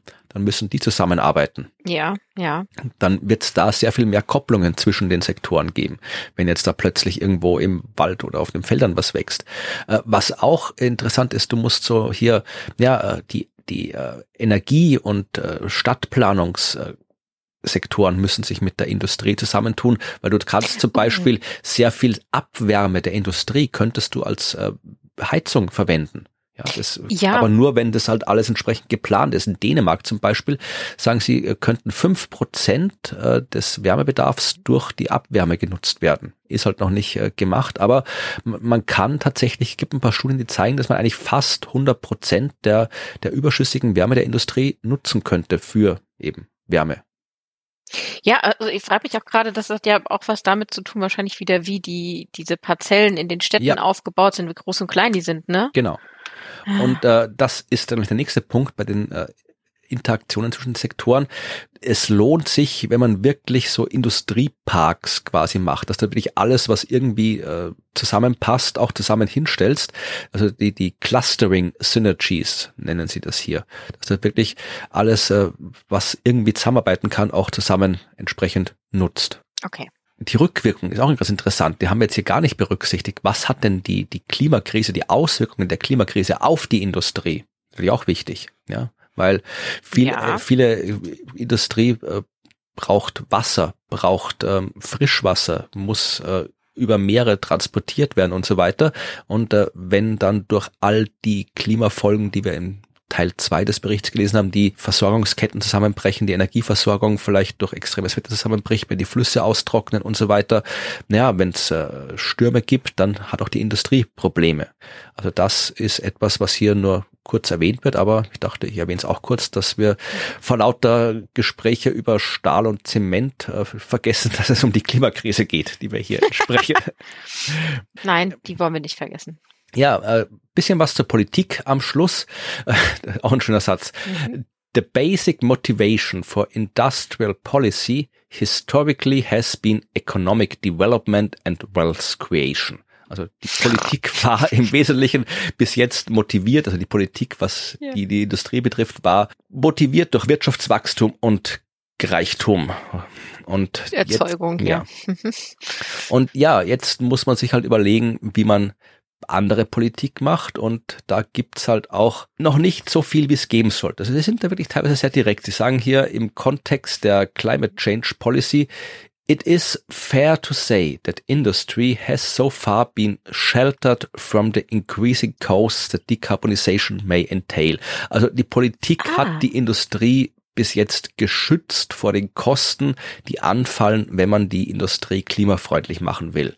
Und das mhm. ist natürlich ja aus Sicht der Industrie gut, die wird sich freuen, wenn sie die Kosten nicht tragen muss, die sie verursacht. Aber es ist nichts, was die Menschheit weiterbringt. Also die, äh, die zahlen kaum Steuern auf die Energie. Dort, wo die CO2-Preise existieren, da äh, kriegen sie gratis äh, Anteile und so weiter. Also das ist alles das, was die Politik jetzt macht, was sie aber aufhören sollte zu machen, wenn wir tatsächlich irgendwo mal besser werden wollen, was mhm. den die Auswirkungen der Industrie angeht. Wie schaut die Zukunft aus, die, die Strategien? Die industrielle Dekarbonisierung ist technisch möglich, wenn wir uns das anschauen, so bis Mitte des Jahrhunderts. Aber wir müssen ganz viel äh, hochskalieren von dem, was wir jetzt haben. Es braucht sehr viel, und daran wird es wahrscheinlich scheitern, multi-institutionale Koordination, nationale und internationale industrielle politische Maßnahmen mit detaillierten regionalen Abschwächungswegen und transparenten Prozessen zur Evaluierung und Begutachtung. Okay, ja, äh, ist natürlich nicht immer in, in jedes Sinne. Wir schauen uns jetzt zum Schluss nochmal auf die Abbildung 11.15. Die ist auf Seite 87 im Bericht, äh, im PDF und auf Seite 85 im Bericht. Das ist so eine schöne Grafik, die man sich auch mal ein bisschen genauer anschauen kann, wenn man das zu Hause äh, mit Hörerchef machen möchte. Da sieht man so, ja, den Lebenszyklus von Materialien und was man da für Optionen hat an Abschwächungsmaßnahmen und was es für politische Maßnahmenwege gibt, das zu erreichen. Ja, also da kann man sich anschauen, fängt äh, mit diesem einem Pfeil, dem fetten Pfeil in diesem Kreis an, der zeigt äh, in so einer Weltkugel weiß ich, irgendwo auf Andorra, glaube ich. Also in Andorra fängt offensichtlich alles an, laut dieser Grafik. Stimmt, so grob.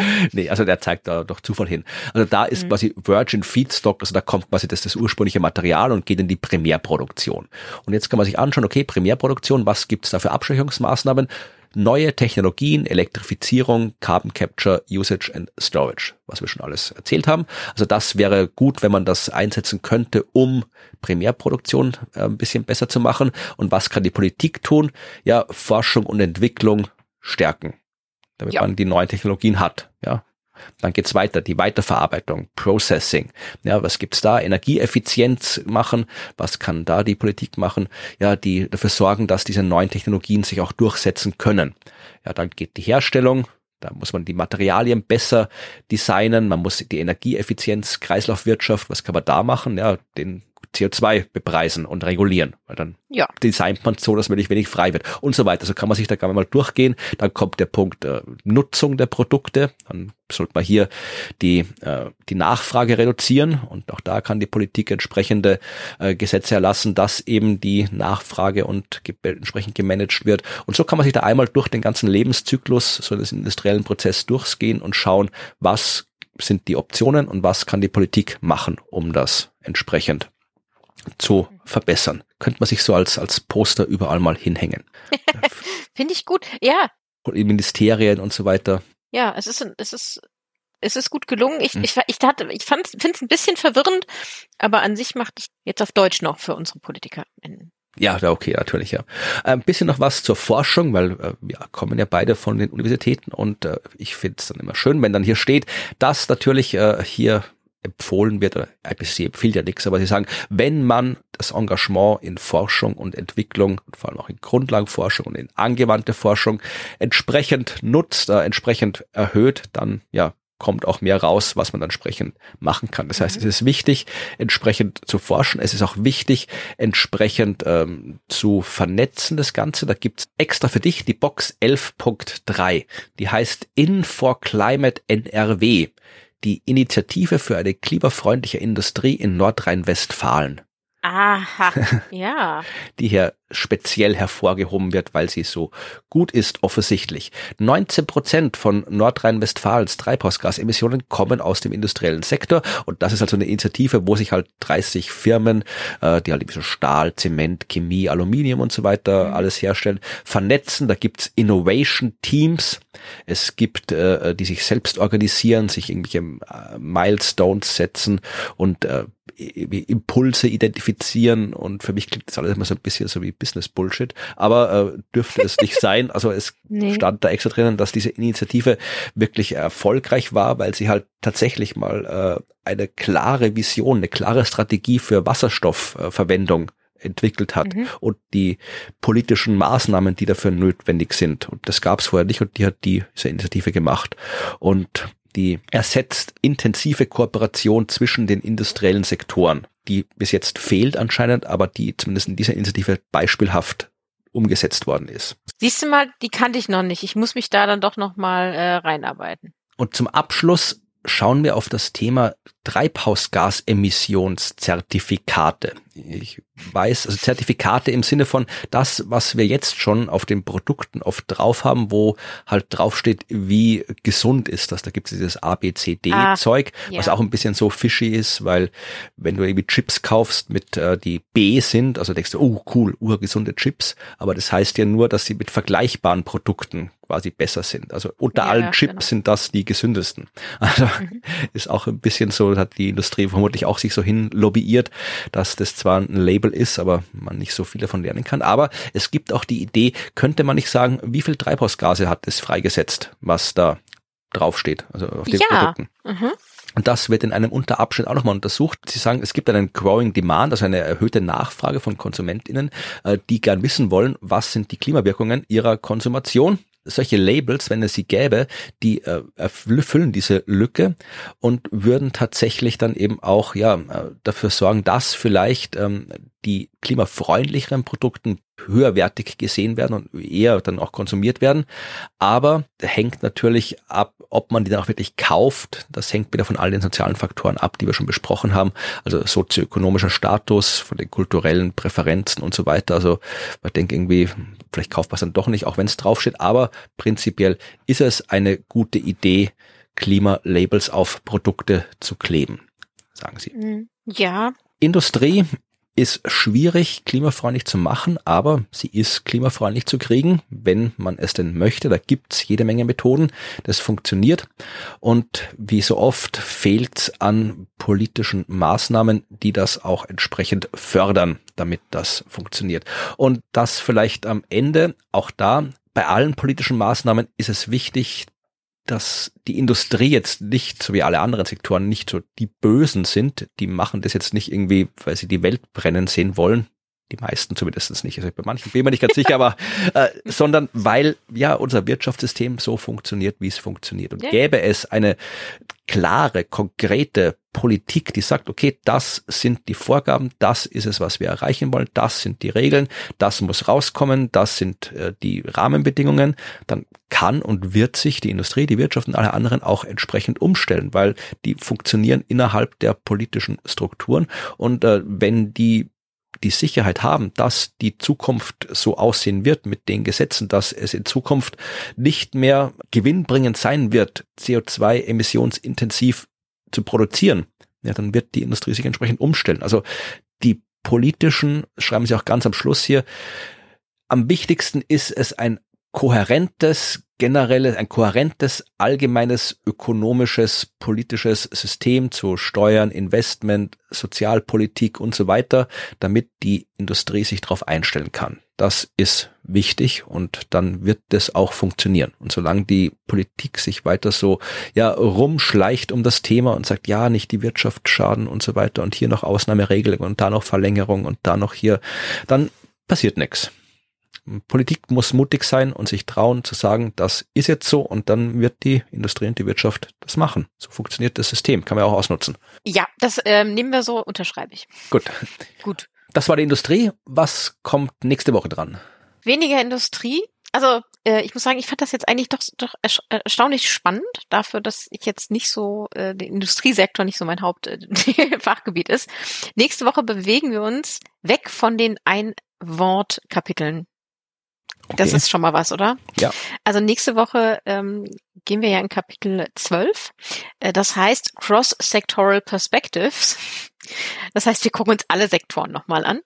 Äh, ich habe noch nicht ins Detail reingeschaut, habe aber schon gesehen beim Überfliegen so mit FAQ und Inhaltsverzeichnis, dass es ein wenig um Kosten geht. Was kostet hier eigentlich was? Und äh, das sind natürlich so Hinderungsgründe, über die man reden muss. Und es geht äh, um so Einfluss insgesamt, also welcher Sektor zum Beispiel im Land der Landnutzung, was wem wegnimmt äh, oder wo da Probleme zu, zu sehen sind, was die Anpassungsoptionen der einzelnen Sektoren aufeinander so auswirken. Ich bin gespannt. Natürlich geht es dann nochmal um Nahrung und äh, äh, Lebensmittel, was da eigentlich so los ist. Und ich bin gespannt, was passiert und was da so genau kommt.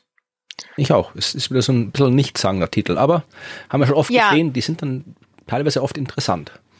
Genau, genau. Es hat immerhin, es sind dann jetzt, ähm, je nachdem, ob man das mit dem Bindestrich dazwischen jetzt als ein oder zwei Worte zählt, haben wir immer zwei bis drei Worte als, als Überschrift. Genau, und das äh, wäre quasi die, die nächste Woche, die dann, mhm. die dann kommt, mit so einem schönen Kapitel 12. Bis dahin könnt ihr uns Fragen zur Industrie stellen. Nein, vielleicht nicht. Ähm, wir hoffen, ihr habt auf jeden Fall was über Zement und Stahl gelernt. Wir freuen uns wenn ihr uns ja weiterhin abonniert und weiterhin zuhört. Das äh, ist tatsächlich so. Also freue mich immer über Nachrichten, wenn Leute sagen, sie haben das gehört. Da hatten wir ja letzte Woche schon ein paar Feedback-Sachen. Und äh, da könnt ihr uns entweder schreiben an podcast.dasklima.fm, uns auf Twitter oder Mastodon anschreiben oder auf unserer Webseite klima.fm unter dieser Folge kommentieren, wenn etwas an dieser Folge vielleicht ähm, zu kommentieren ist. Mhm. Vielleicht ist irgendwo etwas zu finden, was noch ergänzt werden kann. Ja, dann würde ich sagen, abonniert fleißig weiter, hört fleißig weiter zu und erzählt gerne weiter, dass wir das hier machen. Äh, ich freue mich, dass mittlerweile Leute mich mit diesem Podcast identifizieren, mich darauf ansprechen.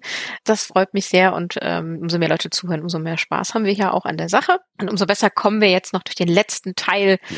Bis Anfang nächstes Jahr sind wir dann hier mit dem IPCC Bericht Nummer 6 durch. Dann wünschen wir euch eine gute Woche und bis nächsten Montag. Bis dann. Tschüss.